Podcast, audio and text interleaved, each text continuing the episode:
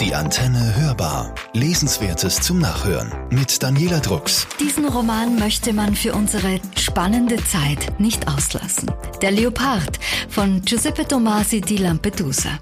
Il Gattopardo ist ein Gegenwartsstück und ist auch verfilmt worden von Lucchino Visconti. Damals hat es die Phase zwischen 1959 bis 1964 getroffen. Italien ist von der Agrargesellschaft auf die Industriegesellschaft umgestiegen. Vieles hat sich radikal verändert. Und blickt man mit Abstand auf die Gesellschaft Europas, dann erkennt man den Wandel, der tief durch alle Bevölkerungsschichten zieht. Die digitale Gesellschaft steht am Ende der vierten industriellen Revolution. Die Welten, die wir hinter uns gelassen haben, zerbröckeln, und vor einer neuen Ordnung sieht man den Wald voller gefallener Hölzer nicht. Den Modernisierungsschub Anfang des 19. Jahrhunderts finden wir in den 60er Jahren und auch gegenwärtig. Wir brauchen die Vergangenheit, um unsere Gegenwart analysieren zu können. Der Leopard ist ein gutes Beispiel dafür. Wir waren die Leoparden, die Löwen, die Adler, Unseren Platz werden Schafe, Schakale, Hyänen einnehmen. Doch in einem gleichen wir uns. Leoparden, Schakale, Hyänen und Schafe. Alle glauben nämlich von sich, sie seien das Salz der Erde. Der Graf Don Fabrizio, der Leopard, sinniert diese Worte in Viscontis Film. Der Jahrhundertfilm gewann 1963 die Goldene Palme in Cannes mit Burt Lancaster in der Hauptrolle, Claudia Cardinale und Alain Delon. Die Geschichte von Giuseppe Tomasi di Lampedusa handelt vom Untergang einer sizilianischen Adelsfamilie. Das Adelsgeschlecht Salina wird vertreten durch Don Fabrizio.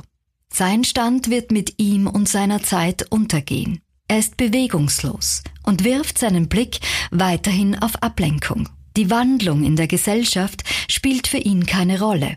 Don Fabrizio hat jedoch einen Hang zur Mathematik.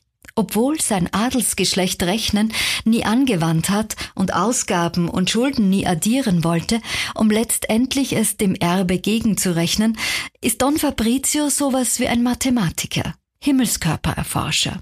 Er hat seine Kunst auf die Astronomie angewandt. Was ihm Ruhm und Anerkennung gebracht hat, zwei kleine Planeten hat er am Himmel entdeckt und die Himmelskörper nach seinem Familiengeschlecht benannt. Salina und Svelto heißen die neuen Planeten, nach dem Familiengeschlecht und seinem Hund. Giuseppe Tomasis Roman gilt als schwierig und nicht leicht übersetzbar. Tomasi schreibt eine opulente Sprache. Der Piper Verlag hat Burkhard Kröber dafür ausgewählt. Und er schafft es, die Atmosphäre dieses Romans zu erhalten. Vielleicht wird der Leopard nun auch wieder gelesen. Denn Übersetzungen sind heikle Angelegenheiten. Mentalitäten, Unsichtbares oder auch Traditionen so einfangen zu können, dass sie die Gedanken und Gefühle des Autors widerspiegeln, ist nicht so einfach. Die passenden Worte müssen an den richtigen Platz gestellt werden. Und das ist eine Kunst, um das Werk nicht zu verfälschen. Burkhard Kröber ist einer der fachkundigsten Übersetzer für das Italienische. Es ist ein bilderreicher Roman mit einer ausladenden Sprache. Ein dekadenter Ton ist darin zu finden und morbide Züge in der Atmosphäre. Ein Adelsgeschlecht zerfällt und der Graf nimmt das gefassten Auges und regungslos zur Kenntnis. Sizilianer sind stolz und schauen dem Untergang mit offenen Auge ins Gesicht. Der Adel will mit dem rastlosen, aufstrebenden Bürgertum keine Geschäfte machen. Und Don Fabrizio nimmt auch den Vorschlag, Senator zu werden, also politisch Einfluss nehmen zu können, nicht an. Der Adel geht mit einer angemessenen Haltung lieber unter. Die Vergangenheit ist für den Adel attraktiv, weil er nicht lebendig ist.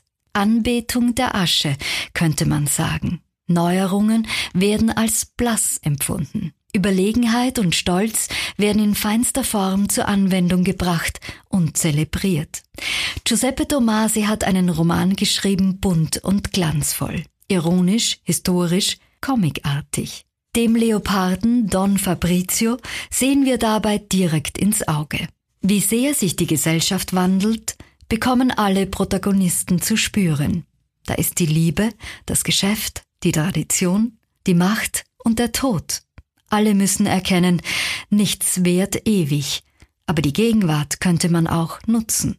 Giuseppe Tomasi di Lampedusa wurde 1896 in Palermo geboren und stammte selbst aus einer bedeutsamen Adelsfamilie. Der Leopard ist ein Roman mit Kraft und Weite. Erschienen ist er im Piper Verlag. Hören Sie Gutes und lesen Sie Schönes. Daniela Drucks. Die Antenne hörbar. Lesenswertes zum Nachhören.